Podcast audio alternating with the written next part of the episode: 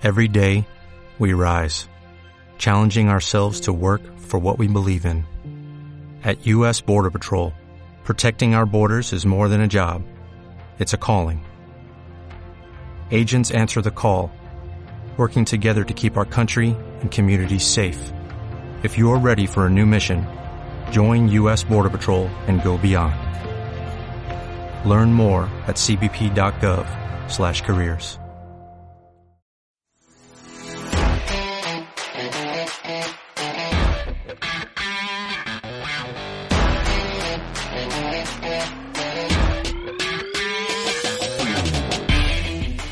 Hola a todos y bienvenidos a un nuevo episodio de Experiencias, un podcast en donde intento recopilar las experiencias, los aprendizajes, las anécdotas, su manera de pensar y de vivir para saber cómo han hecho lo que han hecho y han logrado llegar a donde están ahora. El día de hoy les traigo una plática que tuve con Leonel Arredondo.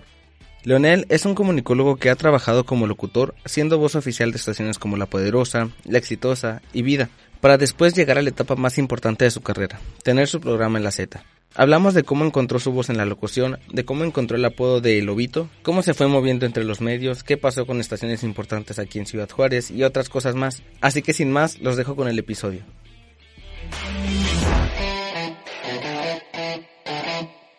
Leonel, muchas gracias por aceptar la invitación al podcast. ¿Qué onda? ¿Cómo estás? Bien, bien. ¿Y tú qué onda? ¿Cómo andas? Bien, bien, aquí.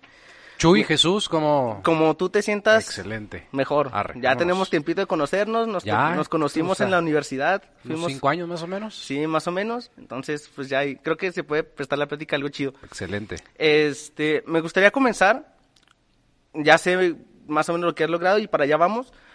Pero me gustaría conocer más de atrás. Me gustaría saber cómo fue tu infancia, cómo creciste, cómo eras de niño, cómo te tocó eh, desarrollarte con amigos, los niños así, cómo fuiste creciendo. Ok. Mira, eh, mis datos generales, vamos a empezar por ahí. Yo nací un 12 de septiembre de 1979. Voy a cumplir 42 años. Este, bueno, de hecho acabo de cumplir 40 y- eh, 42 años por, Ah, por pues el apenas. tiempo del, del podcast. Este, eh, mi infancia fue una infancia tranquila, fue una infancia alegre, fue una infancia a gusto. Eh, gracias a Dios todavía tengo a mis, a mis papás, mi papá y mi mamá. Tengo una hermana nada más, Muy ella bien. es menor que yo, 11 años. Parecía que ya nada más iba a ser yo y de repente pues salió el piloncillo ahí con mi mamá. Eh, tengo una hermana, como te digo, este, mi infancia, te digo, fue tranquila, fue una infancia relativamente feliz, no tuve problemas así que digas fuertes o que, bueno, bueno, que yo haya sabido de niño, ¿no? Ah, no, no, no tuve problemas así reales. Siempre la familia fue muy, muy unida. Te estoy hablando ya del lado de, tanto de la familia de mi papá, eh, la familia de mi mamá un poco menos, pero, pero también, también se podría convivir con ellos sin problema. Eh, desde niño me encantan los deportes. Yo soy Eres fanático, fanático de de los los deportes. De hecho, ¿Cuál mi- es el favorito? el favorito, bueno, para, em- a mí me encanta el béisbol. Me encanta el Béisbol. De hecho, yo jugué béisbol un, un buen tiempo de, de niño. Pero obviamente vas creciendo y, y, pues el panball, el fútbol es, es otro rollo, ¿no? También este, te, te- te late mucho. Pero me, me gustaban todos. De hecho, parte de lo que yo estudié comunicación fue precisamente por, por los deportes. Porque Ok. yo decía, bueno, me encantan los deportes, no los puedo jugar todos porque soy medio maletón para todos. Y este, ¿qué puedo hacer, verdad? Ah, pues ya sé, pues los puedo comentar o puedo participar en esos, ¿verdad? Y de ahí fue donde me, me nació la, la inquietud de, de estudiar comunicación. Digo, me gustaban los deportes. Mi papá jugó muchísimos años softball. No sé si sepas lo que es softball. Softball viene siendo como el béisbol, pero es una pelota un poco más grande. Y la pichada, en vez de ser una, una pichada rápida como en el béisbol, es una pichada lenta, es una pichada hacia arriba. Entonces tenías que calcularle cuando la pelota vaya cayendo en el home y es cuando reácatas, pues cuando le dabas, ¿no? Entonces mi papá jugó toda la vida softball lento, mi abuelo, mi, mi tío, de hecho mi abuelo, déjame te digo así, te presumo porque casi nadie sabe eso, A ver. mi abuelo jugó fútbol profesional, fíjate. Mi abuelo jugó fútbol profesional, él es originario de La Laguna Ajá. y él jugó en aquellos años, en la década de los 50, 60, en la ola verde de la laguna, lo que ahora es el, el Santo, El. Pero en aquel entonces era la ola verde de segunda división. Y este, y de ahí también nacieron, pues nació el gusto de mi padre por los deportes, Y de ahí mis tíos, exactamente. Entonces yo crecí toda la vida, todos los fines de semana, los sábados y los domingos, en los juegos, en los, en los campos llaneros que les llaman, ¿no? Ahí crecí, entonces em, de ahí me empezó a gustar mucho el, el, deporte, específicamente un poco más el béisbol, que fue lo que practiqué. Digo, ya conforme avanzado el tiempo, pues ya me empezó a gustar el fútbol. Eh, me hice americanista desde niño. Este, soy americanista cañonzote. Eh, mi papá le iba al América y yo decía, pues, ¿y esos quiénes son? Pues vamos a verlos. Y ganó el América en ese momento, me gustó cómo jugaron y ya de ahí me volví fanático del América, ¿no? Y, entonces te digo, relativamente mi infancia pues fue muy, muy, muy activa en cuestión deportiva. Okay. Nunca fue, nunca fui así un chavito que, que se la pasara jugando mucho en las calles o que se la, no, jugaba en las calles sí, pero jugaba fútbol, Fútbol. o jugaba fútbol americano, o jugaba Básquetbol. básquetbol, exactamente. Entré a la primaria y siempre estuve en los equipos de básquetbol, de voleibol, de atletismo. Entonces siempre, siempre me incliné mucho por el deporte, ¿no? Entonces prácticamente mi infancia fue eso, ¿no? Una infancia feliz, una infancia agradable, una infancia deportista. Este, y como te dije al principio, ¿verdad? gracias a Dios con, con mis padres todavía juntos, que fueron, pues han sido un ejemplo todavía que hasta ahorita tienen ya, pues más de 40 años de casados, ¿no?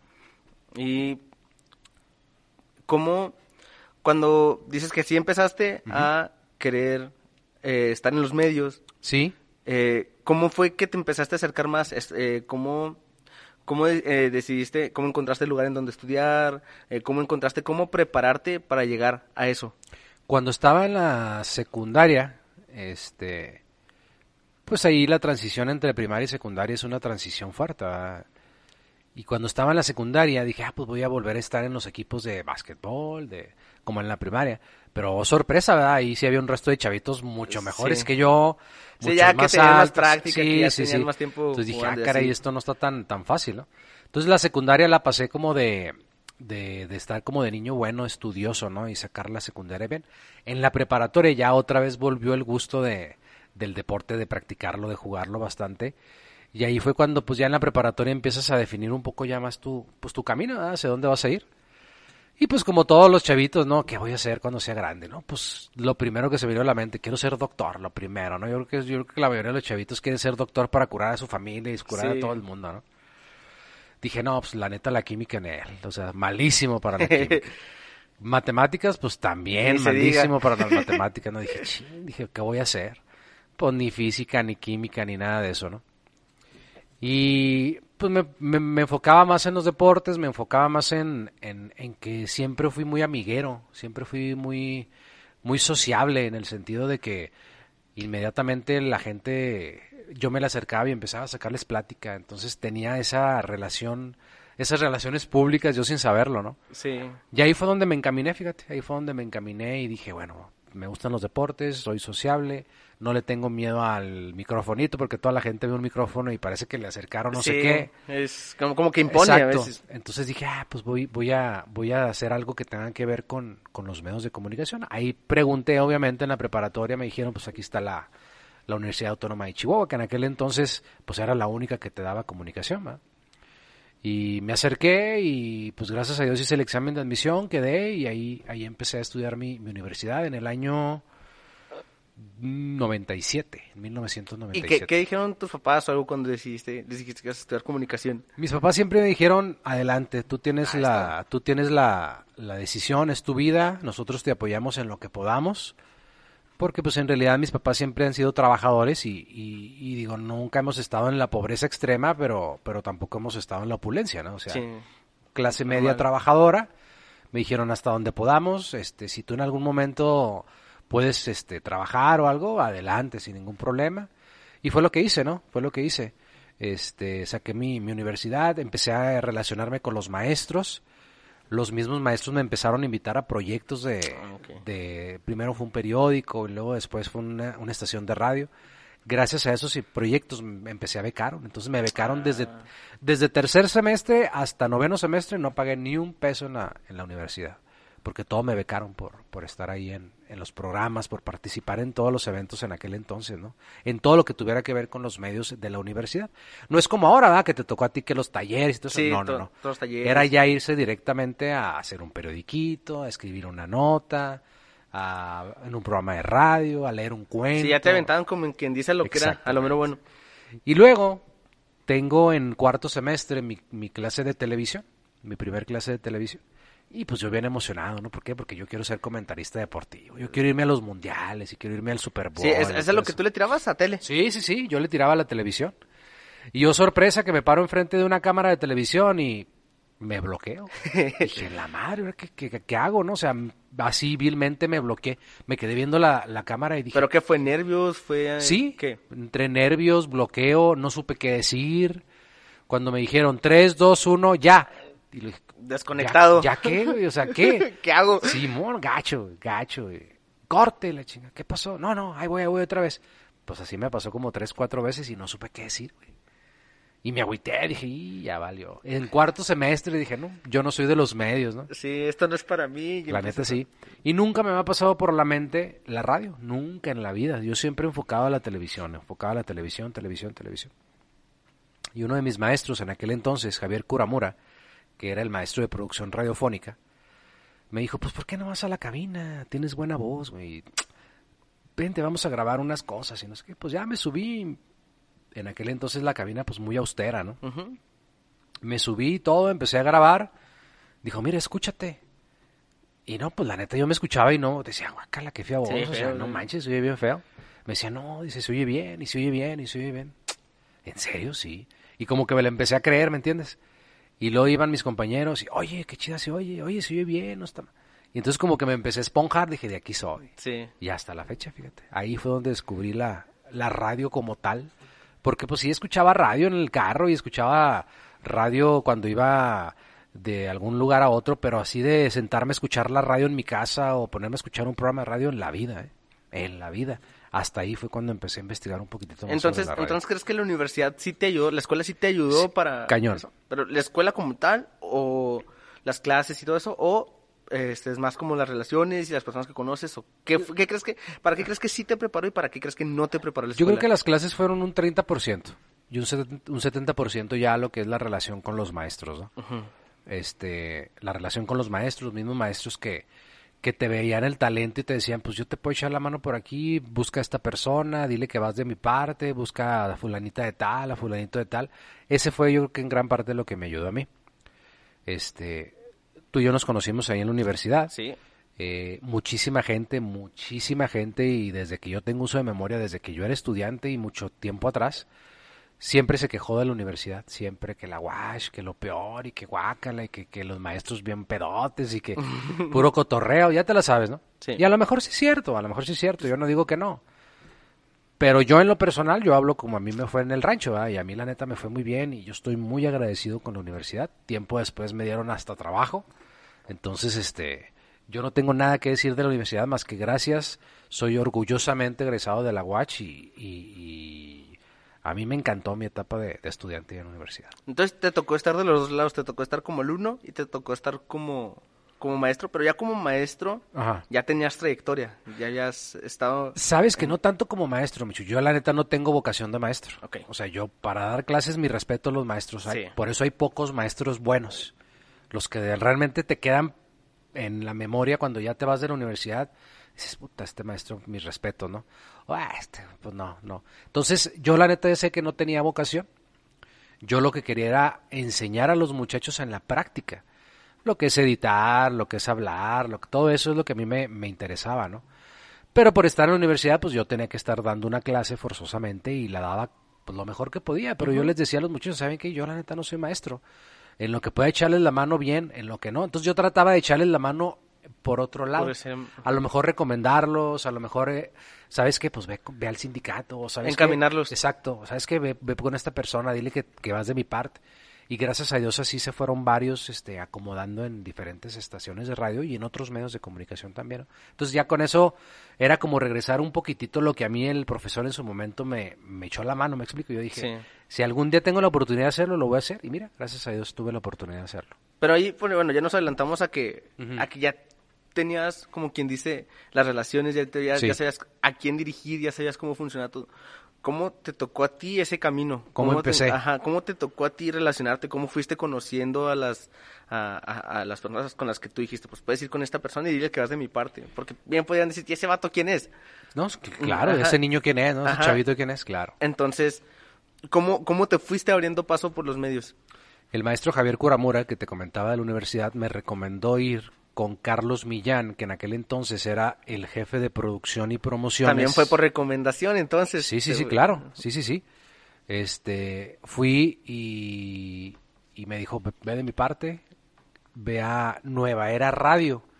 En aquel entonces Nueva Era Radio, que es lo que ahora es Mega Radio. Ah, Se llamaba Nueva Era. En aquel entonces se llamaba Nueva Era Radio.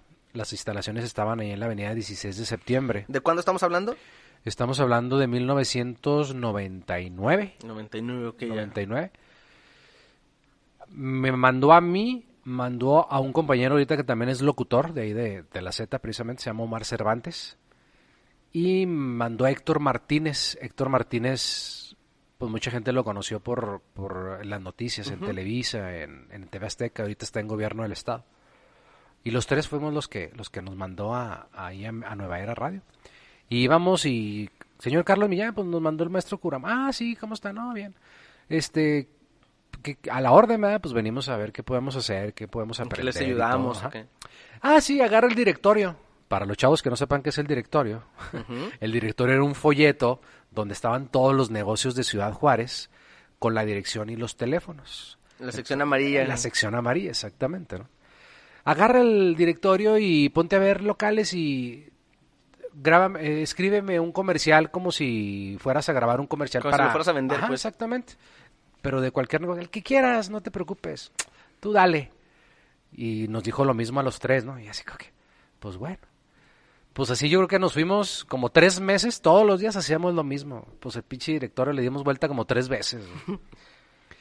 Y escribir, nada más escribir, escribir. Nunca grabamos, ¿eh? Nada más nomás- escribir spots y, este, pues no sé, llantera la moderna y, bueno, pues las mejores llantas, bla, bla, bla. Pero para este entonces tú ya tenías una, una base, una guía de cómo escribirlos. más o Traía menos. dos, tres cositas de las clases que habíamos tenido precisamente de la Watch.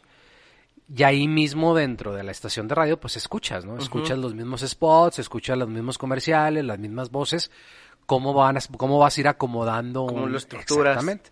Y aparte entre Héctor, Omar y yo, pues también ahí Se echaban la mano. Exactamente, ¿no? Entonces, así yo creo que estuvimos como tres meses, así todos los días. Y dijimos, me acuerdo una vez que dijimos, pues de aquí no vamos a salir, güey. Pues una vez llegamos, ¿no? Y íbamos dos horas diarias nada más en las tardes.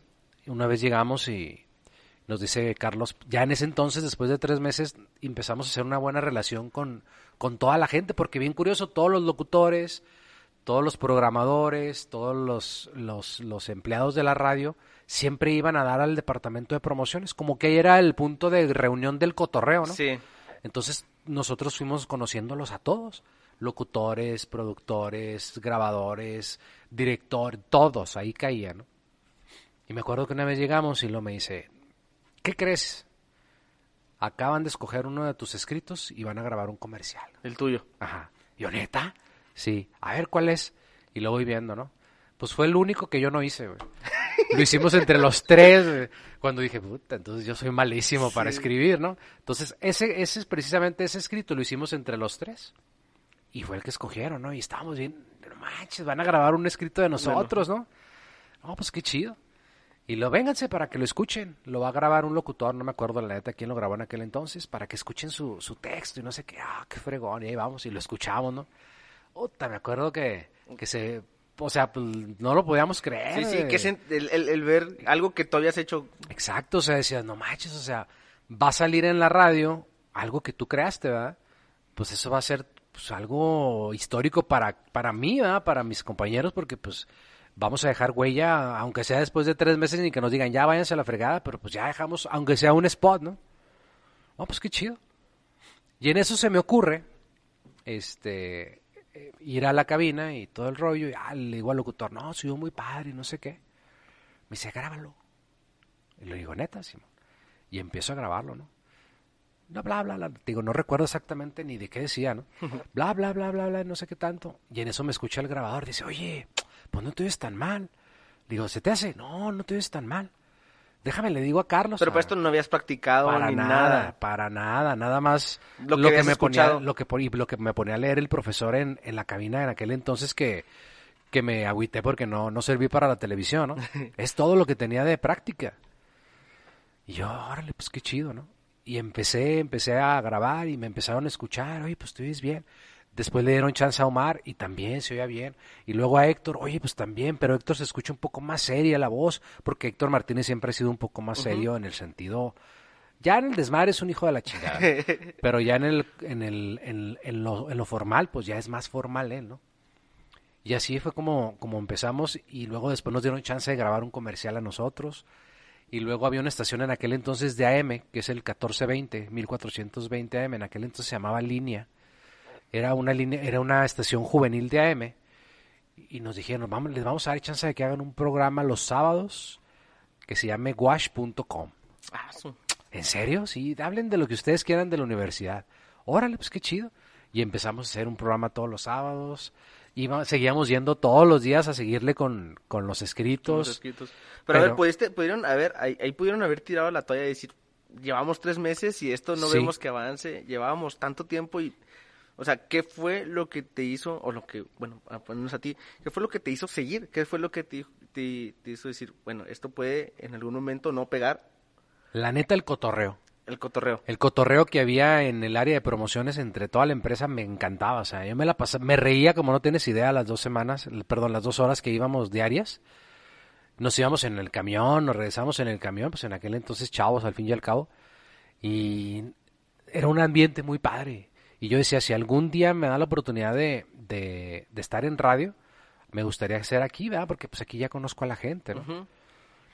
Y ya hicimos el programa y luego ahí tengo una anécdota muy chida que, que nadie conoce, Ah, este, En exclusiva. en exclusiva, ¿no?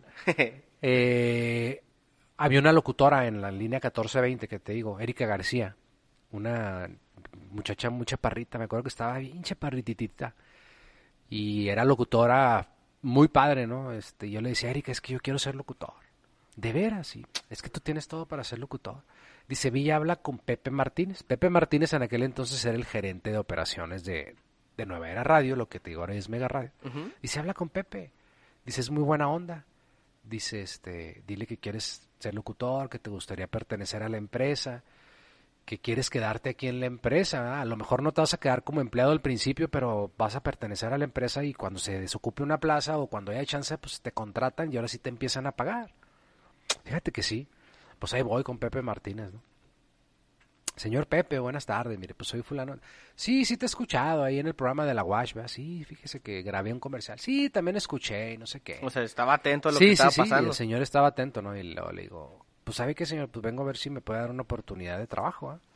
Yo sé que a lo mejor ahorita no hay, no hay plazas disponibles, no hay lugares disponibles, pero para que me contemple. Y lo me dice, te voy a decir, te voy a decir la verdad, muchachito. Dice, la verdad, dice, tú no sirves para la radio. Y luego le digo, ¿por qué? Y lo me dice, no, dice, pues es que mira, no tienes buena voz, no tienes buena dicción, estás muy joven, dice, y aparte, no sé quién te dijo que tú puedas servir para la radio. Le dije, no, le dije, no es que me hayan dicho, le dije, pero es que a mí me gusta, le dije, y si a mí me gusta algo, le dije, pues voy a estudiar, ¿verdad? Estoy estudiando, mire, estoy en tal semestre. Preparándote. No, dice, yo que tú, dice, la verdad, mejor buscaba otras cosas. Dice, la neta, no, no, no, no sirves para la radio. Esas fueron las palabras, ¿no? Uh, pues me dio para abajo bien gacho. Dije, uh, ya fui Pero porque, porque ahí tuvo tanto peso eso que te dijo él. Cuando todas las personas con las que, cuando grabaste, con, en la escuela que te habían dicho, te dijeron, o sea, tú tienes buena voz, tú tienes esto. Porque tuvo más peso eso que todas las personas que habían dicho, venga. Porque yo sabía que él era el jefe de todos los demás. Entonces yo sabía que si él era el jefe de todos los demás, pues era por Él sabía algo. ¿no? más. Era por algo. O sabía más, o tenía más oído, o tenía todas las relaciones del mundo. Por mil cosas, pero, Pero él él era el jefe. Él era el jefe y por algo estaba ahí, ¿no? Entonces que el jefe me dijera que no servía, yo decía de- dentro de mí, dije, pues a lo mejor tienes razón, ¿verdad? Sin embargo, fíjate, lejos de... Sí me agüité, te lo soy bien sincero. Fui con Erika casi llorando. Oh, me dijo esto y no sé qué. No te preocupes, mira, pues a lo mejor lo agarraste en un mal día, no sé qué. Dijo, pero, pero no te agüites, tú síguele y tú síguele y tú síguele y toda la gente, tú síguele y tú síguele. Y ese síguele, síguele. Dije, bueno, pues va, dije, hasta donde truene, va. Tengo 10 18 años en aquel entonces, 17, 18 años. Si me equivoco, pues bueno, ni hablar, me equivoqué, pero yo quiero seguir porque me la paso muy padre y porque me gusta esto, ¿no? Y yo dentro de mí dije, algún día, ojalá y tenga la oportunidad de, de que se arrepienta de lo que me dijo. ¿eh? y ya tiempo después se arrepintió, fíjate. Ya después platicamos, ahorita al ratito te platico de eso. Pero sí, fíjate, sí fue, así fue un poco mi, mis inicios. Se terminó el programa de watch.com. Este, estuvimos ahí casi siete, ocho meses ahí yendo a, a Nueva Era. Terminamos porque se terminó el semestre, este, pues cada uno empezó a hacer otras actividades, la escuela empezó un poquitito más complicada, pero sin embargo dejé buenas relaciones ya establecidas ahí, ¿verdad? que era lo principal que yo tenía metido en la cabeza, relaciones. Relaciones, esta carrera es de relacionarse, esta carrera es de palancas, esta carrera es de, conocer a la persona indicada para que te pueda abrir camino y ayudar, ¿no? Y gracias a Dios así fue como pasó, ¿no? Así fue como pasó y ya después pues vino la oportunidad de trabajar ya en serio. Estoy hablando 1999 más o menos. Así como, como la, te dijo él, que no sirves, que esto, pudo darte para abajo, pero llegó un momento en el que dijiste, voy a hacer que se arrepienta, o voy a hacer, voy a intentar hacer que, que, pues, demostrar pues que sí puedo y que me guste y que esto, que, que, que fue lo que hiciste, cómo lo hiciste para que después se hubiera arrepentido, que es como me dijiste ahorita. Me dices, no lo pensé en ese momento, te soy sincero. O sea, no lo pensé de que te vas a arrepentir. No, no, no. Acá, bien rencoroso. sí, sí, no, no, la neta no lo pensé. Como te digo, me dio para abajo, sí, sí me dio para abajo. Pero como te dije también, 17, 18 años, pues la neta te sacan la lengua, te agüitas 10 segundos y ya, se te olvida, ¿no? Entonces te pones a hacer otras cosas lejos de yo agüitarme o de, retirarme del, del, radio, yo al contrario empecé a acercarme más en escuela, empecé a ponerle más atención a las clases de producción, empecé a ponerle más atención a, a la modulación de voz, empecé a ponerle más atención a diferentes cosas y me empezó a gustar todavía más, te digo, lejos de decir voy a hacer esto porque me voy a revengar de lo que... No, no, la neta no, la neta no. Lo de la venganza fue fortuita, ahorita te platico, fue fortuita totalmente. Pero lo que sí reconozco es que si no hubiera sido un chavo valemadrista en ese entonces y hubiera sido muy aprensivo, a lo mejor sí me hubiera dado por abajo y hubiera dicho, Ahí la dejamos. no es lo mío, me explico. Pero gracias a Dios sí, sí, sí, este, digamos que borrón y cuenta nueva y a lo que sigue, ¿no? ¿Y en qué momento llegas a la Z? ¿Cómo pasa esto, se termina el programa, dices que regresas a la escuela, empiezas a trabajar en tu voz, modulación, todo eso, ¿y en qué momento llegas a la, Z? Porque creo que antes de la Z, o fue después de la Z en que tuviste como que fuiste voces oficiales de, como de la exitosa, de la poderosa, de vida. Ah, ok. Eso, eso fue antes. Eso fue antes. Cuando ya eh, regreso a la escuela, como te digo, empiezo a modular y tómala, se me atraviesa una, una muchacha. Se me atraviesa una muchacha, conozco una muchacha, me enamoro de esa muchacha, me caso de esa muchacha, con esa ¿Ah, muchacha. Y dije, ta madre, estoy casado y la tengo que mantener. Entonces, ¿qué, tengo que hacer? ¿verdad? ¿Qué hago? En ese entonces, eh, supe, en esos siete, ocho meses que fui a Nueva Era, supe que existía un sindicato de la radio, supe que existían varias empresas radiales que tenían varias estaciones, que eran grupos radiofónicos. Nueva era Radio era uno, Radio México era otro, eh, Grupo 7 es otro. Eh, ¿Qué otro era? Radionet. Radiorama. Eh, radio, bueno, en aquel entonces era, Radio México y Radiorama estaban unidos. Ah, ok eh, MBS Radio. Sabía que existían diferentes grupos radiofónicos, entonces no nada más era, era Nueva Era Radio, o sea, había chance de irse a cinco o seis eh, diferentes empresas donde ya pudieras trabajar como, como empleado, ¿no?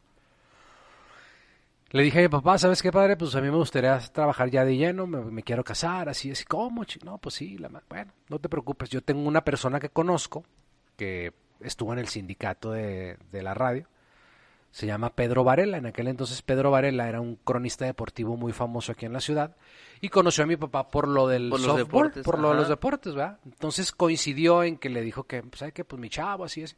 No se preocupe, mándelo con don Mario Legarreta. Don Mario Legarreta Hernández en aquel entonces, en paz descanse, él era el secretario general del sindicato. Un señor con una personalidad, con un bozarrón. Él era la voz oficial de la Plaza de Toros. No sé si alguna vez cuando estaba chiquito, Michui este, salían los comerciales de los toros y luego salió un señor que decía, ¡a los toros! Ah, sí, bueno, sí, pues sí, Esa es la voz de Don ah, Mario. Era, un bozarrón. Yo cuando lo vi, te juro, se me cayeron los calzones. Manche, ¿cómo puede tener?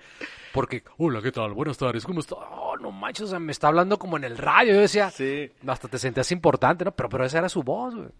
Sí, a mí me pasó, me pasó esto con Morán, con Gerardo Morán. Con Gerardo, Sí, paz descanse también. Sí, cuando lo escuchaba en la radio y cuando me tocó conocerlo fue de que llego y te hablo así. Lo, que no, no, no son efectos de la radio, no son, no tienen su algo ahí No que lo modula modulado. ni sí. nada. Y lo es que te habla bien modulado, ¿ah? Ajá. Eh, hola, ¿qué tal? ¿Cómo estás? ¿Qué tal? Qué, bu- qué- qué gusto saludarte. Sí. Eso se está hablando como en el radio.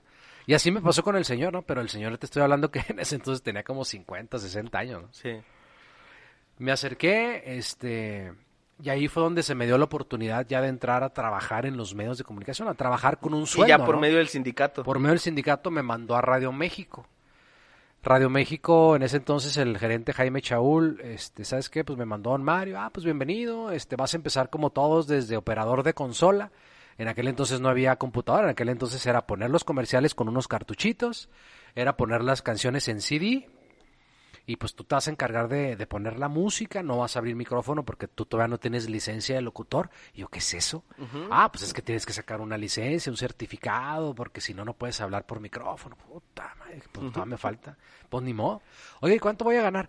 Hombre, vas a ganar 600 pesos a la semana. Yo, 600 pesos. Sí, pues es que eso es lo que ganan los operadores. operadores. Son seis horas diarias, de lunes a sábado, perdón, de seis días a la semana. Pero como tú vas a entrar apenas, vas a trabajar los domingos y vas a trabajar de 12 de la noche a 6 de la mañana. Puta madre, ¿la escuela? Porque todavía estaba como en séptimo semestre, sexto Sí, ya no te semestre. faltaba nada. Sí. Dije, la madre, pues estoy en la escuela en la mañana. Pues voy a salir y voy a dormir dos horas y me voy a ir a estudiar, pues ni modo. No, le dije, pues arre, pues yo lo que quería era trabajar, porque pues yo ya Sí, me iba a casar, piedra. yo ya me iba a casar y después con qué iba a mantener a mi, a mi esposa, ¿no? Y dije, 600 pesos, la idea de hacer con 600 pesos para ella y para mí. Pues, Pues bueno, nada más éramos ella y yo, compramos sopitas de pasta, compramos flautitas, cositas así chiquitas y pues sí le dábamos, ¿no? sí. Y así fue como entré a Radio México precisamente. En aquel entonces, Radio México era el 104.3 La Exitosa, Ok. lo que es ahora Hit FM. Antes era La Exitosa, que era pura música que José José, Manuel, Mijares, pura música pop balada, ¿no? Y luego estaba el 105.1, que en aquel entonces se llamaba La Invasora. Ah, sí, sí me acuerdo. La invasora y luego estaba el 107.5 que en aquel entonces era la era Vida, Vida 107.5 que era pura pop, pop en inglés y pop en español. Y estaba lo que es La Poderosa, pero en aquel entonces era el 103.5, que era estación grupera, ¿verdad? junto con La Invasora, eran las dos, las dos gruperas. Y aparte había cuatro o cinco estaciones de AM. Y ahí trabajé. Mi primera estación fue La Exitosa. Este, ahí fue donde empecé a trabajar como operador. Después eh, pasó el tiempo, empecé a relacionarme también ahí. El gerente de operaciones vio que tenía pues potencial en la voz, empecé a grabar uno que otro spot. Para eso por fin pude tramitar mi certificado de locutor. Cuando me llegó mi licencia de locutor, este, se la llevé al gerente, le dije, pues ya soy locutor oficial. ¿Cómo, fue grabar esas primeras voces que, hici- que hici- que hiciste unos, unos, grabaste tus primeros spots? Ajá. ¿Cómo fue? ¿Cómo te fue? ¿Cómo te sentiste? Lo único que grababa era, eran puras frases. Me acuerdo que eran Ah, frases de La Poderosa 103.5, la mejor música grupera. Y ya, es todo lo que grababa, ¿no?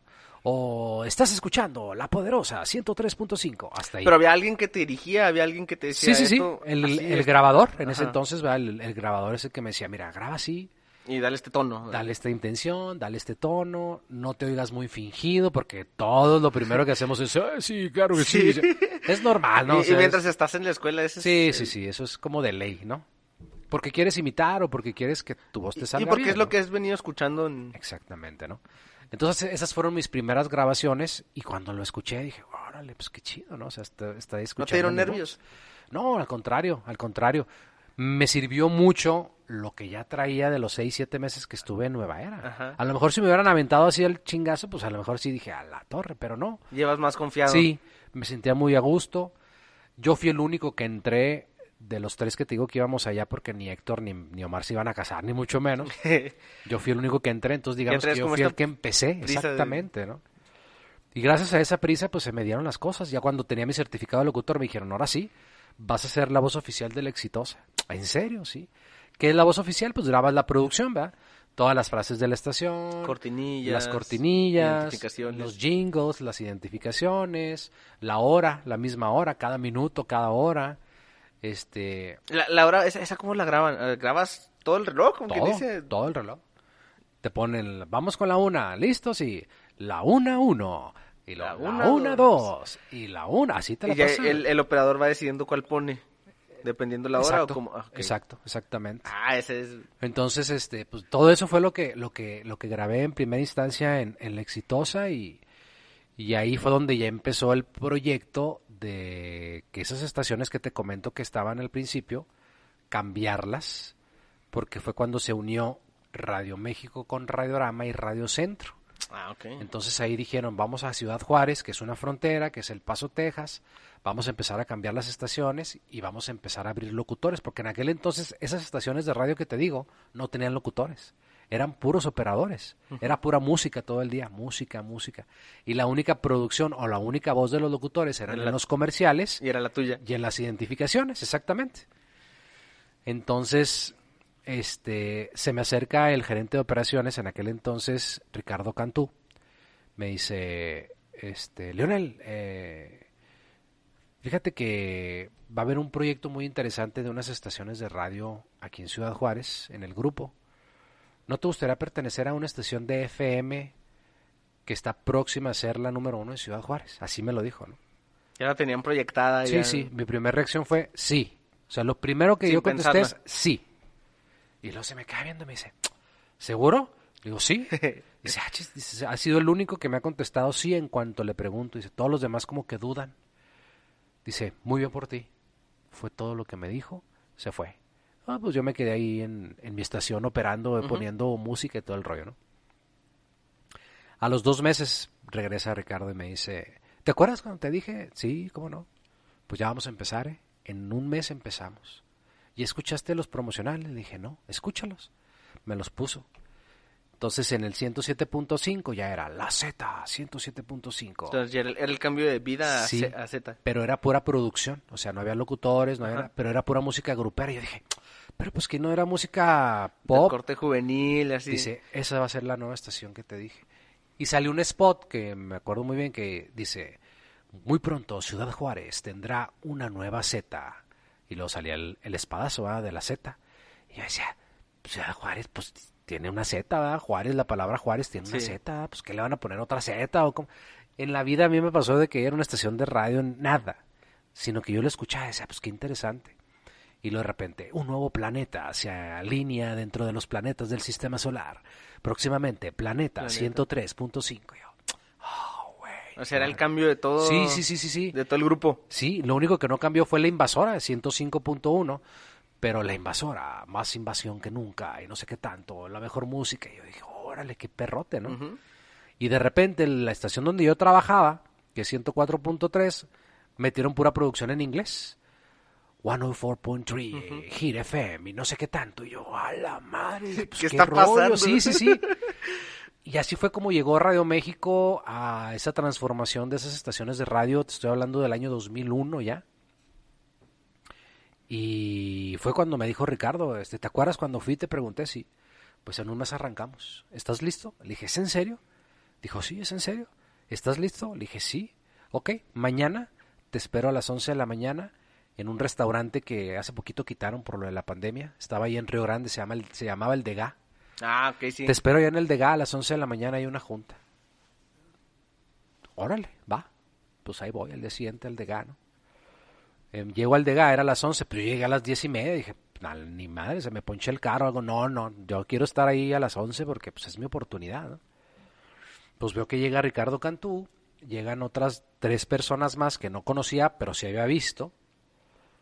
Y de repente veo que llega un locutor que yo había conocido en Nueva Era Radio, que en ese entonces era el locutor número uno en Juárez, Nicolás Díaz Moreno el Pollito. El pollito. Yo decía, chingo, yo lo conozco a él. Me suena. Sí, sí, sí, lo me acerco, pero bien cura porque iba cruzando él la Paseo Triunfo de la República, y iba en muletas. Entonces yo decía, chinga, le digo, sí es el pollo. Entonces ya lo vi y me acerco, le digo, pollito, le digo, ¿te acuerdas de mí? Me dice, no. Le digo, mira, estuve ahí. Ah, sí, cierto, te vi ahí dos, tres veces con Carlos. Digo, sí. Ah, qué bueno. Entonces él también está en Nueva Era. Sí, sí, él era el locutor estrella de Nueva Era, él era el locutor estrella de Juárez en lo grupero, estoy hablando de lo grupero, pero toda la vida pues lo grupero siempre ha sido top, ¿verdad? No, sí, sí me acuerdo de ti, le digo, ¿qué te pasó? No, pues me caí, no sé qué tanto. Órale, pues te ayudó a cruzar. Ah, muchas gracias, muy amable, no sé qué. Pues lo ayudé a cruzar la Paseo Triunfo, que en ese entonces era un trafiquero de la fregada. Le digo, ¿a dónde vas? Aquí al Dega. Órale, le digo, ¿y tú? Yo también. Pues yo también. ah, ¿vienes a desayunar? Sí, pues ves que fíjate que me... Pues yo también. Ah, órale, pues, pues, vamos. Y entramos los dos, ¿no? Y estaba Ricardo Cantú con esas tres personas y había otra persona más. Un, un gordito así medio piratón que me, nos llamó mucho la atención porque estaba todo rasurado, todo pelón. Dije, no, pues quién sé quién será. Pues siéntense muchachos, ah, pues órale. Y empieza a hablar Ricardo Cantú, ah, pues mucho gusto, este, yo soy Ricardo Cantú, los que no me conocen, pues ya me conocen, pero de todos modos, les voy a presentar a Gabriel Escamilla. Gabriel Escamilla, yo decía, pues quién sé quién será Gabriel Escamilla. Yo lo había visto dos, tres veces en la empresa, pues yo decía que era como el de intendencia. Porque así, bien flaquitito, así, bien sin chiste, así, vestido muy sencillito y todo. Pues ha de ser de intendencia, de ser, no sé, ah, un mensajero, no sé. Pues Gabriel Escamilla resultó ser el programador, productor de radio más importante de, México, de todo el país, en ese entonces. ¿no? Yo decía, no mames, o sea. Y cuando yo volteé a ver al pollito, y el pollito, tú eres Gabriel Escamilla, sí. No lo puedo creer. Te admiro, mis respetos. Y yo decía, pues, ¿quién es este ¿Quién güey? No, o sea, yo te estoy hablando que tenía 20 años, Chuy. O sea, 20. Sí, apenas estabas viendo qué onda. Sí, sí, yo decía, pues, ¿qué onda con estos vatos? No, pues, quién sé quién será Gabriel Escamilla. Bueno, pues yo les presento al señor José Luis Muñoz y el señor José Luis Guerrero. Ellos son el, gerente de ventas de la empresa, él es el gerente de promociones de la empresa, Ricardo Cantú va a ser el gerente de, operaciones de la empresa y pues yo soy el director artístico a nivel nacional de Grupo Radio México, Grupo Radio Centro y yo voy a ser de ustedes los hombres más famosos de Ciudad Juárez y El Paso. Así, ah, decidido. Ah, sí, o sea, sí. Y yo así como que, pues órale, qué chido, ¿no? Y luego me acuerdo que, dice, bueno, pues ahora preséntense ustedes. Y dice, primero tú, le dice al peloncito. ¿no? pues buenas tardes, yo soy Leopoldo, buenos días, yo soy Leopoldo Lozoya, este, soy locutor de radio, eh, tengo tengo veintitantos años de edad, este, tengo 15 años en la radio, vengo de Denver, Colorado, estuve en la radio en Denver, estuve en Chihuahua, en Radio Lobo, en no sé qué tanto. Ya trae trayectoria. Órale. ¿Y tú? No, pues yo soy Nicolás Díaz Moreno el Pollito, tengo 30 años, este, vengo de Denver, Colorado, estuve en Magia Digital, estuve ah, también viene de... Radio Gilotepec, sí, venía de Denver, de ah, hecho. viene de Denver. Venía de Denver, acaba de llegar, este, bla, bla, bla, bla, bla, bla, fui el mejor locutor tantos años, soy originario de Cuauhtémoc, órale. ¿Y tú? No, pues yo soy Leonel Arredondo, soy operador de, de consola, estoy en octavo semestre y aquí estoy. Y lo me acuerdo que volteé a ver Gabriel Escamilla, Ricardo Cantú, así que... Y lo le dice, es que ese es el que te hablé. Ah, ok, ok, entonces él es el chavito, sí. Perfecto. Bueno, pues entonces ustedes están aquí porque como les dije, ustedes van a ser los locutores más famosos en la historia de la radio en Juárez, de la estación número uno en Juárez. Lo, van a ser un fenómeno ustedes. Y así que, pues no me caía el 20, te lo juro. Pollito, nos costaste mucho para que te decidieras si estuvieras con nosotros en el equipo. Polo, este, igualmente, qué bueno que decidiste venirte de Chihuahua, este, de Denver también, bienvenido. Leonel, eres nuevo en el proyecto, pero bienvenido. Me gusta manejar a la gente desde el principio para que sepa lo, que es bueno. también aparte. ¿Te dejas? Me dejo. Perfecto. ¿Listo? Sí. Bueno, La Z en México es un proyecto de una estación de radio a nivel nacional, así, así, así. Allá en México se maneja con un espadazo que es el espadazo de la Z, que son tres espadazos. Ajá. Ese es el espadazo del zorro. Pero como aquí ya existe un pollito, entonces vamos a manejar la Z de zoológico. Ah, vamos a hacer puros animales. En vez de Leonela Redondo, vas a ser un animal. Nicolás Díaz, sí, Nicolás Díaz, pero tú nomás vas a ser el pollito, ya no vas a ser Nicolás Díaz Moreno el pollito, vas a ser el pollito. Y nada más. Y vamos a agarrar a un zorro, que en vez de que sea el zorro del espadazo de la Z, va a ser un zorro que es un animal te lo juegas en un volado con Polo. Obviamente me ganó. ganó Polo. fue el zorro, ¿ah? Dijo, pues ya nomás faltas tú, mi Leonel. ¿Qué onda? Pues, dice, pues ponte a ver animales, a ver qué animal quieres ser. Y puta, pues ahí estuve todo el día viendo a ver qué chingado animal iba a ser, ¿no? Yo me llamo Leonel. Sí. A mi papá y a mi abuelo, toda la vida en los campos llaneros del softball, siempre le decían Leonel, Don Leonel, León, Don León. Ah, ok. Entonces yo decía, ah, pues Pues el león. a mí me decían, a mí me decían el leoncillo. Ajá. Ah, pues el león, ¿verdad? Pero la verdad el leoncillo se veía medio gayzón, ¿verdad? Así como decía, no, pues se veía medio puñalesco, ¿verdad? Dije, no, no, el leoncillo no, no. Entonces yo le dije a Gabriel, ¿el león? Dijo, no, no, No. dijo, no sé, no sé. A No ver, tiene el punch. Dijo, imagínate, "Ve, estamos aquí ubicados con mi amigo el león. No, Eh. dice, no, no, dice, no me gusta. Lo voy a pensar. Bueno, yo también. Pues ya se acabó la reunión, al día siguiente fui a la estación. ¿Qué onda? ¿Ya pensaste? Le dije, pues no se me ocurre nada. Te juro, Micho, y te juro que estuve viendo enciclopedias de animales, cabrón. Y no me gustó ni uno, güey, ni uno. Y nunca vi un lobo en la vida. Sino que cuando estoy con Gabriel, me dice, eh, tocan la puerta, Gabriel, tienes una llamada de Radio Lobo en Chihuahua. Radio Lobo en Chihuahua, me quedé yo lobo. Dije, pues no se ve tan mal. Entonces ya regresó Gabriel de la llamada, le dije, Gabriel, ¿y si me pongo lobo? Dijo, ¿sabes qué, güey? Dijo, hay un lobo en la Z en Guadalajara. Ah, ok. Le dije, bueno, pero yo puedo ser el lobito porque tengo 21 años. Tengo... No, aquí ya está. Lobititito también. Órale, ya estás, me late. Eres el lobito. Y ahí se quedó el lobito. De ahí- de ahí salió el lobito. De ahí salió el lobito. Eh, yo siempre he tenido la voz un poco, bueno, ahorita ya la tengo más modulada, pero en aquel entonces yo la voz la tenía un poco más gruesa. Me dice, entonces ahora vamos a, ter- vamos a trabajar en tu voz, güey. Tú no puedes tener una voz así como la de Víctor Hugo Ajá. o como la de Morán presentando a la banda El Recodo, ¿verdad, güey? Sí. No, pues no. Ah, bueno, pues entonces tienes que modular tu voz. Y empecé a modular mi voz, empecé a trabajar con él y ahí fue donde salió la, la voz de lobo, ¿no? ¿Y qué sentías al escuchar tu voz en, en las otras estaciones? O sea, al, al sentir, al escuchar tu voz que era la voz oficial de, de, de, De la exitosa. de la exitosa, de la poderosa y eso, ¿qué sentías al escucharlos? Y luego, ¿cómo sentiste ese cambio de voz al momento de hacer la locución ya después de ir trabajando y... Totalmente, totalmente. ¿Qué sentí? Al principio, pues obviamente emoción, ¿no? Mi esposa, pues ya te la sabes. Mi madre, pues no te imaginas. Ah, está saliendo en la llore, radio, ¿no? la clásica mamá llorando, ay, mi hijo y la madre. La familia muy contenta. A mí los primeros días, pues bien orgulloso, bien contento. Pero ya después lo veía normal, la verdad. Se normaliza. Sí, yo decía, pues Ahí estoy. ahí estoy, pues órale, chido, ¿no? Y ya esa transición que comentas, Chuy, de, de escucharme en producción allá a la locución, pues es bien diferente. Sí, por los tonos, diferente. Intenciones, sí, sí, sí, maneras de hablar. Como te decía, ¿no? O sea, siempre uno empieza así, claro que sí, tratando de fingir la voz, pero eso es lo primero que te dicen, no lo No hagas. Eso es lo peor que puedes hacer. Tú tienes que encontrar una identidad de tu voz. Entonces yo decía, bueno, ¿y cómo va a ser la voz de lobo? Pues es que tienes que sacar la voz de lobo. Tiene que ser una voz no tan gruesa, pero ágil, güey, dinámica. güey.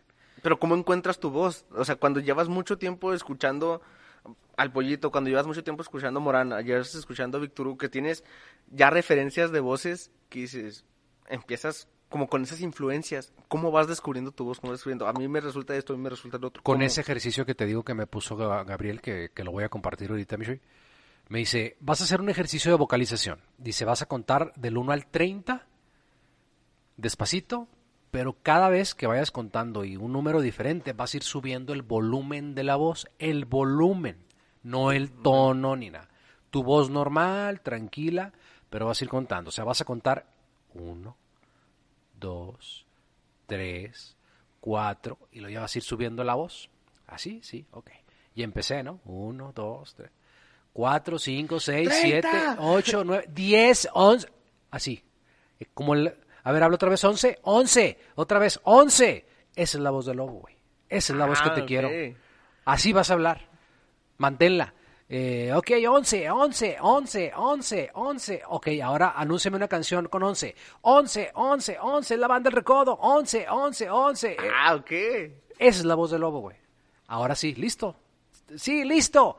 Listo, sí, listo. Es así te quiero. Así te la vas a pasar hablando de aquí en adelante ya, güey. Puta madre. Llegué a mi casa. Hola, mamá. Hola, amor. ¿Cómo estás?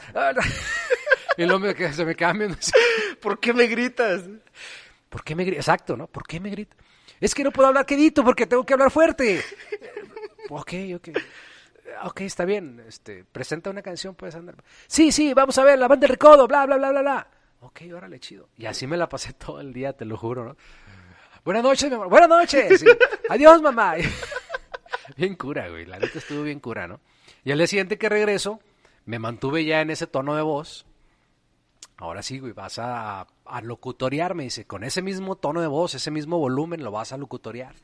Quiero que me presentes esta canción y me mandes un saludo y me digas qué horas son, güey. Pero un poquito más rápido, güey. Con esa misma voz, pero más rápido. Empieza con, empieza con la hora, vas a la canción y termina con el saludo, güey. ¿Listo? Sí, man. 5 de la tarde con 23 minutos. Hola, ¿qué tal? Muy buenas tardes, su amigo, bla, bla, bla. Acabaste de escuchar a la banda El Recodo, eh, pena tras pena. Le quiero mandar un saludo a Gabriel Escamilla que me está escuchando. Muchas gracias. Vámonos con más música. Esta es la Z, 107.5. Vámonos. Pum. Así como lo estoy diciendo ahorita, güey, así me salió, te lo juro. ¿Y tú mismo controlabas el volumen de la consola? Yo en ¿Controlabas ese todo? momento nada más estaba practicando, güey. Todavía no estaba al aire. Entonces Ah, yo nada más tenía, así como estoy ahorita Sí. con el puro micrófono, así estaba, güey. Y cuando me vio Gabriel dijo, así, cabrón, así te quiero, güey. De aquí en adelante así vas a... Ese es el lobito, güey. Ah, su- Y yo así como que no mames, yo hice eso, güey, no lo puedo creer, güey. Pues así fue como salió, cabrón. Gracias a Dios así fue como salió y, y practiqué durante dos semanas más o menos aproximadamente.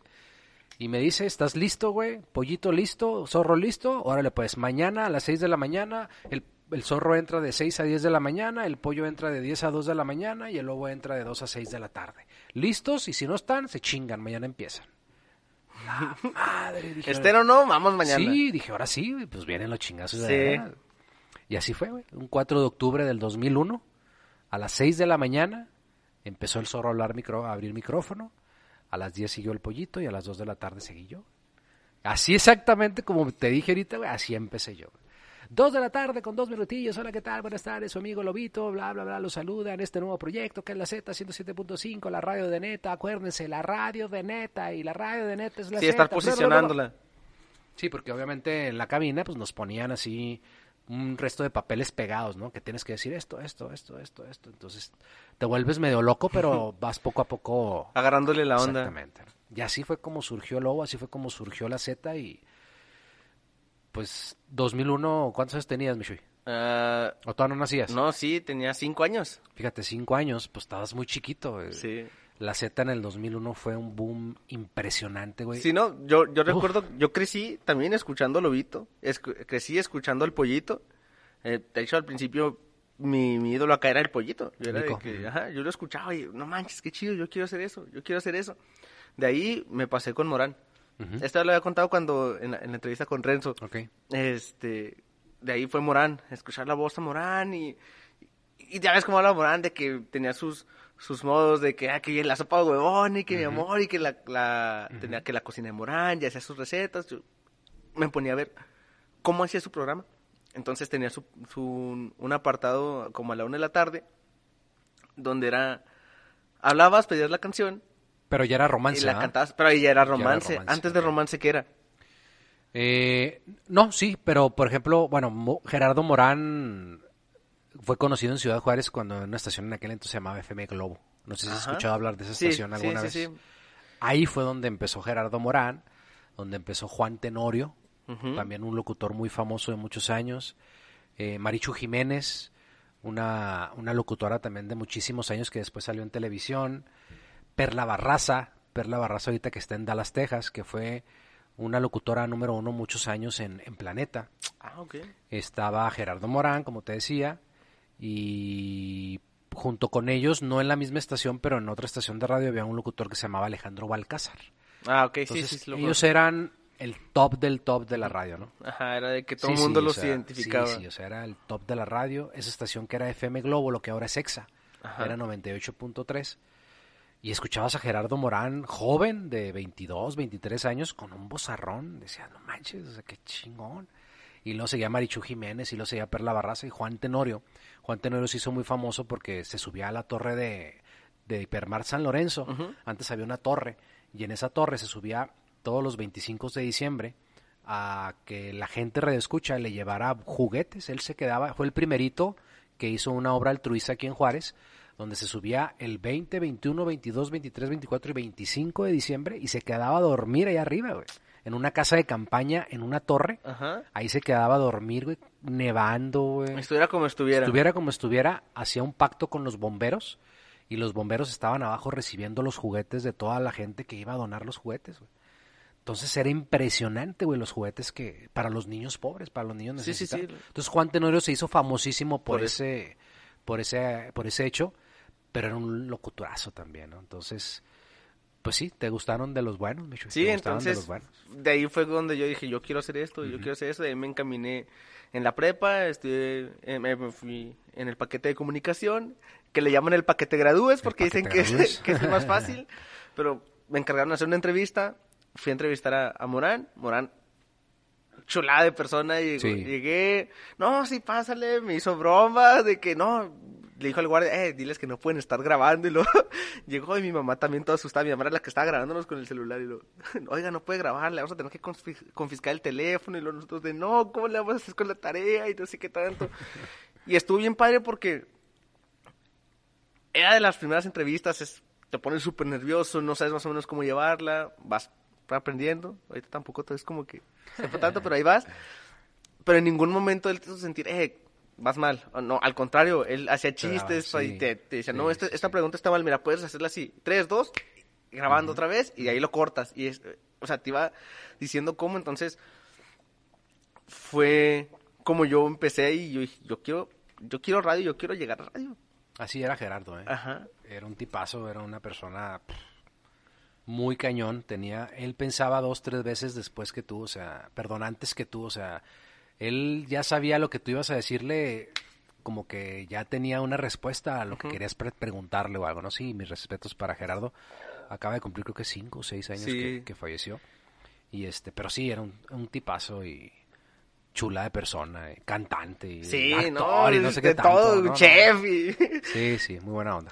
Bueno, entonces, eh, volviendo a, la, a la Z, ¿cómo le hiciste para irte adaptando al estilo de la estación? Porque yo sé que tú no, que tu música que regularmente escuchas no es la grupera. Yo sé que la música que, que, que pues tú conocías no era la grupera, tú estás acostumbrado a que es rock, que es lo que te gusta. Rock, sí, yo soy rockero de, de, de corazón. Ajá. Entonces, ¿cómo, ¿cómo fuiste o cómo, no sé si te costó o qué, qué- cómo fuiste adaptándote al estilo de la estación este, para poder... Mi familia siempre ha sido muy fiestera, como te decía, siempre fuimos de una familia unida, tíos, primos, bla, bla, bla. Entonces, pues no faltaba en las fiestas escuchar música de Vicente Fernández, escuchar música de los Tigres del Norte, vaya, de los artistas grandes Sí. que son de cajón que vas a escuchar en una fiesta, ¿no? Los Invasores de Nuevo León, eh, los Bookies en aquel entonces, etcétera, ¿no? Pues entonces ya tenía el conocimiento de esos grupitos, ¿no? Poco, ¿no? Pero muchísimos otros grupos que nunca había escuchado en mi vida, como unos temerarios, como un grupo brindis, como un este chicos de barrio, por ejemplo, y yo decía, puta, pues qué rollo, ¿eh?". Entonces, conforme empecé a escuchar la música de las mismas, de las mismas canciones que me pedía la gente, fui identificando pues a los grupos, a las canciones. ¿Estabas tú solo en la cabina o tenías Tenía una que te ayudaba? Tenía una telefonista que ella es la que se encargaba del teléfono. En aquel entonces no había redes sociales, no había tele, No nada. no había nada. Lo que después, un año, dos años después de que empezamos a la radio, llegó fue el mensaje de texto en celular que decían, wow, eso es lo más puta, Llega chido". rapidísimo. Sí, sí, sí, sí. Entonces nada más era una chica que nos ayudaba a contestar el teléfono. Pero dices que, por ejemplo, en ese momento estaba... Eran cartuchos, eran... No, cuando ya empecé yo en la Z, ya era todo digital. O Ya no tenías Ya era discos, no tenías- No, no, no, ya era pura Ah, porque computadora. eso, eso venía porque... Si, por ejemplo, no conocías las canciones y era estar cambiando cartuchos, estar cambiando discos, estarte memorizando en qué, en qué pista estaba cada canción, dije... Sí. ¿Cómo iba? O sea, te hubiera tocado más cañón. No, no, dificilísimo. Y con la digitalización fue mucho más fácil porque ya Ya nomás le nomás ponías. Grupo Brindis y te salían todas las canciones de Grupo Brindis. Entonces te pedían Amor Prohibido de Grupo Brindis. Pues ya nomás ponías Brindis. Y ya, Amor Prohibido, ah, pues ya nomás la seleccionabas y esa era. Entonces ya sabías que Amor Prohibido era de Grupo Brindis. Ajá. Pero también había Amor Prohibido de Selena. Y también había Amor Prohibido de los Bookies. Y yo decía, puta, ¿y ahora qué voy a hacer? ah?". pues lo que hice es que en vez de poner artista, pues ponía Amor Prohibido y ya me decía todos los artistas que cantaban Amor Prohibido. Entonces así fue como fui identificando un poco las canciones. Y así fue como, como fue la transición, pero sí, yo rockero a morir y de repente, eh, en vez de estar escuchando Guns N' Roses o Metallica en mi carro, que era lo que escuchaba, pues tenía que haber escuchar los Guardianes del Amor y, y Los Acosta y todos esos ¿Escuchabas la estación también para irla conociendo? Tenía que escucharla. Primero, pues para yo familiarizarme un poco más con la música, familiarizarme con lo que decían mis compañeros y más que nada escuchaba la competencia. Tenía que escuchar, en ese entonces mi competencia directa era magia digital. Entonces tenía que escuchar magia para ver qué estaba Magia era ya de Mega Radio, ¿no? Mega Radio, exactamente. Y este, y tenía que escuchar, entonces ahí fue donde me fui empapando con la música grupera. Aunado a que pues empezaron a haber conciertos, bailes, empezamos a ir a los bailes, a los conciertos, a, a todo ese mundo que en mi vida me había imaginado que era otro mundo, otro mundo. Sí, ya, totalmente. ¿cómo, cómo te, ¿cómo te fuiste involucrando en los eventos masivos? ¿Cómo te acoplaste?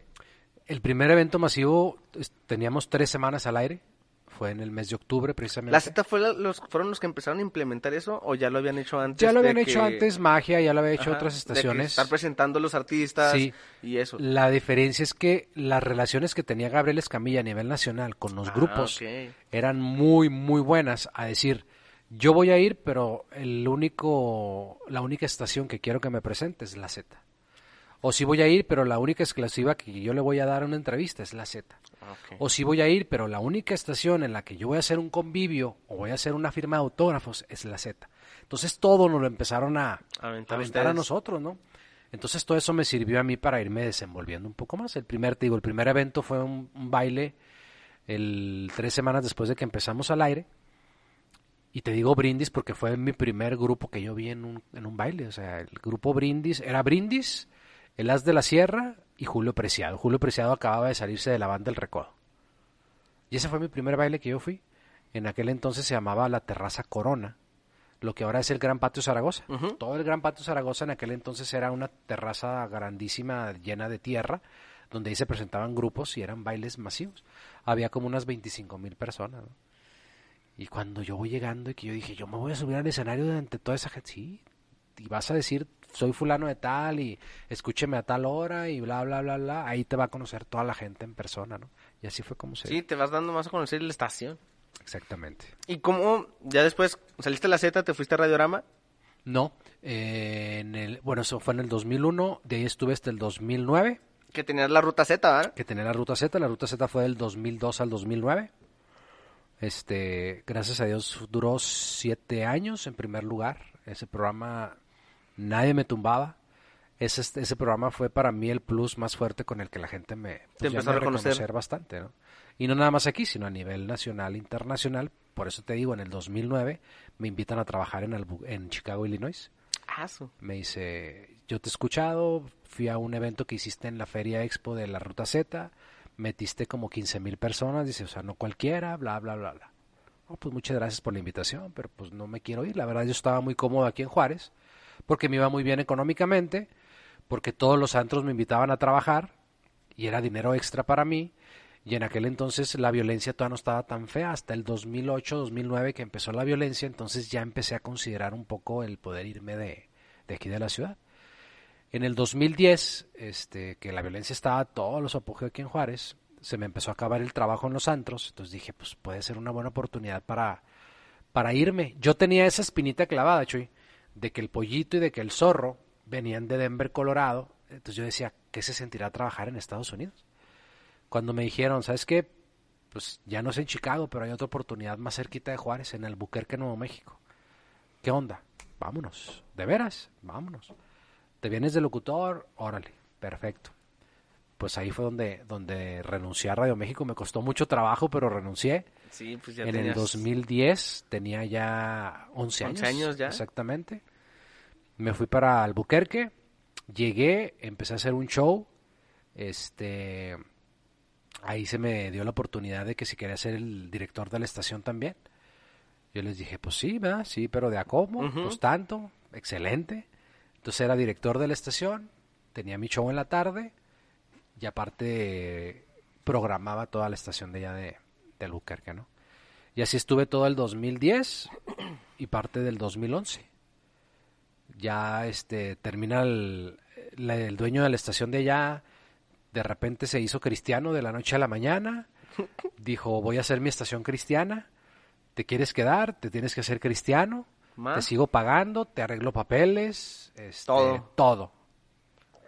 Y yo, ¿sabes qué? Pues no, le dije, la neta, no.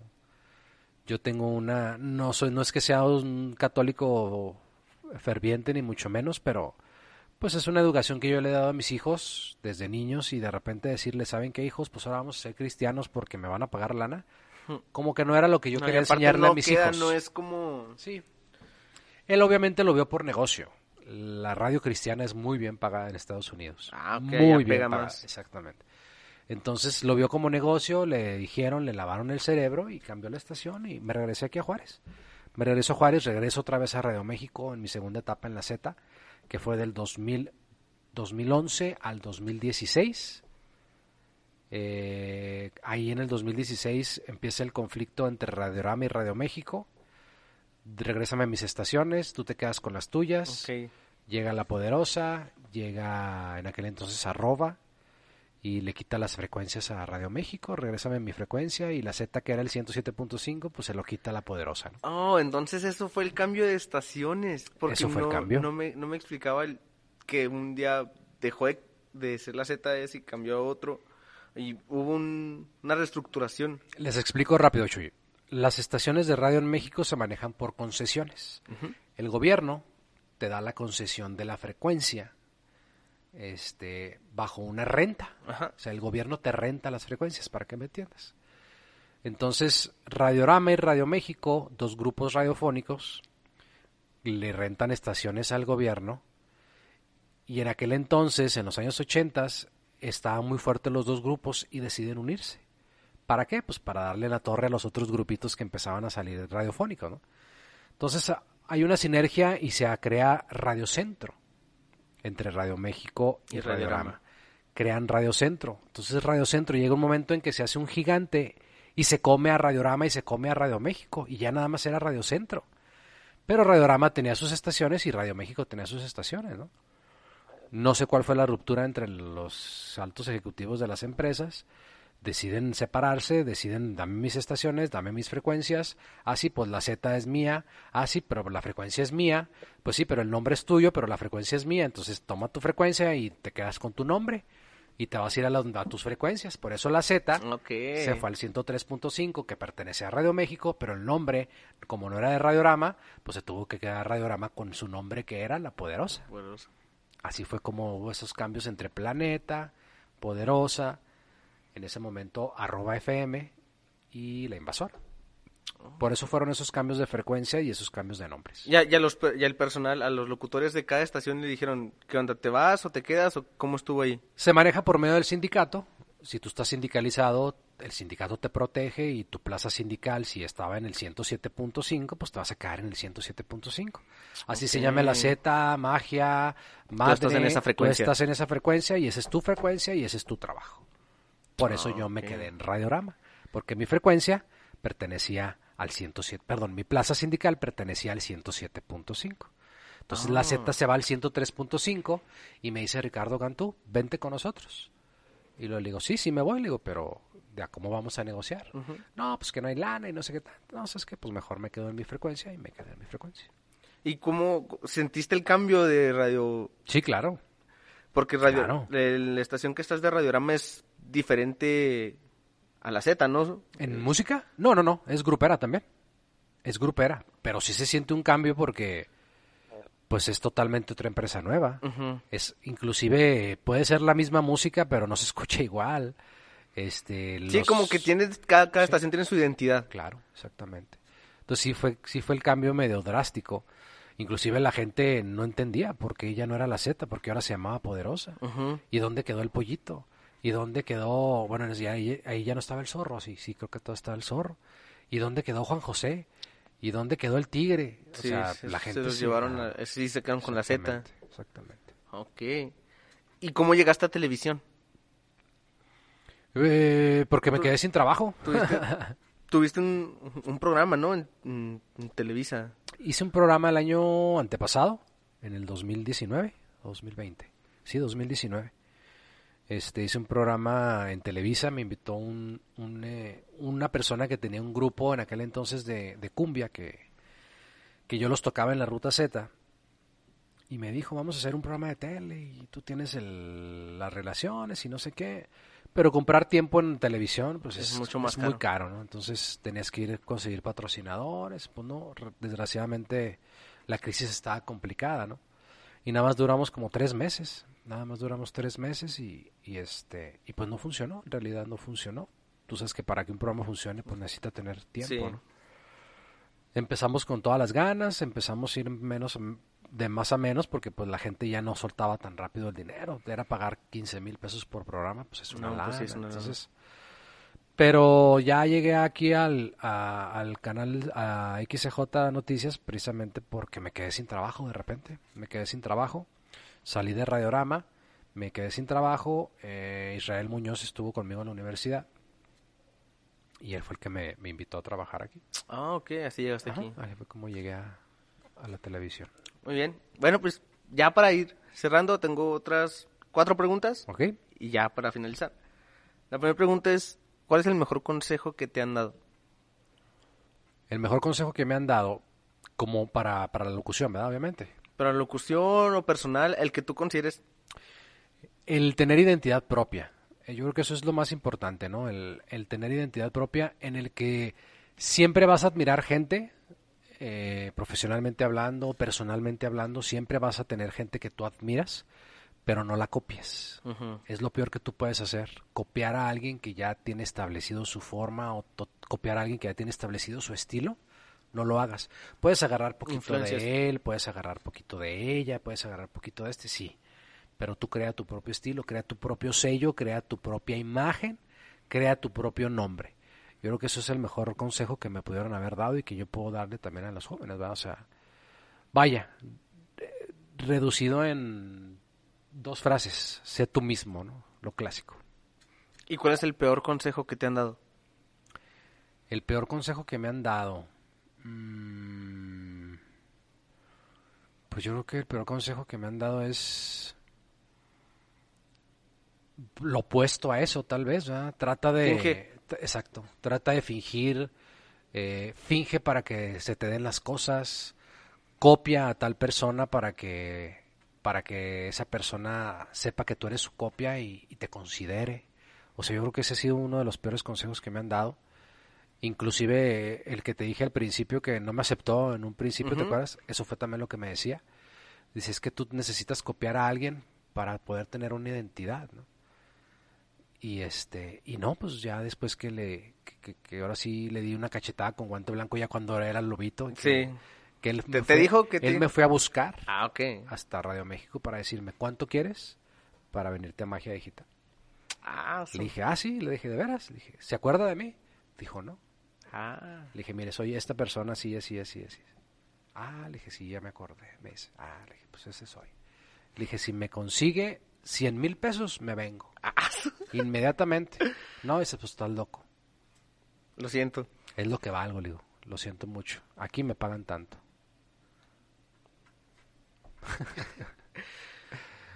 ¿Cuál es el mayor aprendizaje que has tenido en tu vida y de quién? El mayor aprendizaje que he tenido en mi vida, eh, familiarmente, definitivamente de mis padres, ¿no? O sea, mis padres han sido un, un ejemplo de vida, primero al, al estar juntos todavía después de tantos años, al estar trabajando en este tiempo, aunque ya tengan sesenta y tantos años, siguen trabajando. Este, vaya, personal, yo creo que ese es el mayor ejemplo, ¿no? profesionalmente de todos, de todos mis compañeros locutores que he tenido, de todos, de todos he aprendido algo, bueno o malo, ¿eh? de todo, porque también he tenido compañeros malos, no todo ha sido color de rosa, ¿va? pero de todos yo creo que un pedacito he, he aprendido y adquirido algo de, de todos y, y eso ha sido con lo que me quedo yo creo.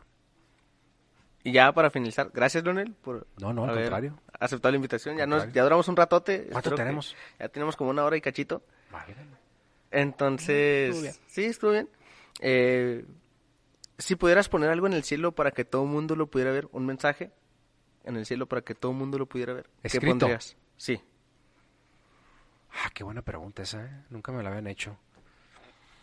¿Qué pudiera poner? Digo, quitando los trillados de paz en el mundo y todo eso, pues obviamente no va. No, pero algo, supongo que es para, suponiendo que alguien tiene un proyecto, alguien tiene algo, un mensaje para tanto crecer tanto personal, laboral, como sea. Sabes que yo tengo una frase muy chida. Bueno, no es mía ni mucho menos. Yo la escuché y cuando la escuché me la pirateé y me la adopté y es la que siempre, la que siempre utilizo y la que siempre agarro, ¿no? Mientras tengas salud y tengas imaginación. Y si aún esto, bueno, no, ¿cómo era? A ver, exactamente te la voy a decir para, porque me la estoy imaginando Sí, escribiéndola en el cielo, como dices tú, ¿no? Con un avión acá. Sí, sí, sí. Mucha gente me hablaba a la radio o mucha gente he conocido que, que pues hemos tenido episodios difíciles en nuestra vida, ¿no? Muerte de algún ser querido, problemas financieros, cualquier cosa negativa que tú veas en tu vida, ¿no? Que no te hace ver tu vida tan bonita como es realmente. Entonces yo les decía, yo les decía, yo tengo una frase y, y mientras tengas salud y mientras tengas imaginación, créeme que lo demás es lo de menos. ¿Sí me explico? Entonces siempre me quedé con eso de lo demás es lo de menos. O sea, no, no, te, no te estanques, no te, si te sacan la lengua, no te quedes con la maldita imagen de que te sacaron la lengua. O sea, ah, me sacó la lengua, ah, pues ya me la sacó, ya que. O sea, ya lo que sigue, ¿me explico? O sea, pero tú estás bien dentro de tu entorno, tú estás bien contigo mismo, en tu salud, tú estás bien con tu familia, estás bien con tus amigos, pues lo demás es lo de menos, hombre. No te lo tomes tan a pecho. Créeme, porque si no, pues vas a estar toda la vida de Márgaro y la neta, pues no está chido. Todos en la vida lo hemos hecho. Hemos estado de Márgaros alguna vez y hemos estado, hemos estado enojados con alguien, ¿no? Inclusive con Dios hemos estado enojados y, y, y, cuál ha sido tu beneficio o cuál ha sido lo, lo chido de eso? Pues nada, güey, la neta nada. Estarte a lo mejor haber perdido amigos, a lo mejor haber alejado gente que realmente valía la pena, ¿no? Entonces, eso pudiera ser, ¿no? O sea, a lo mejor poner en el cielo, mientras tengas salud, mientras tengas creatividad, mientras tengas paz, lo demás es lo de menos. Enfócate en ti mismo. Pudiera ser.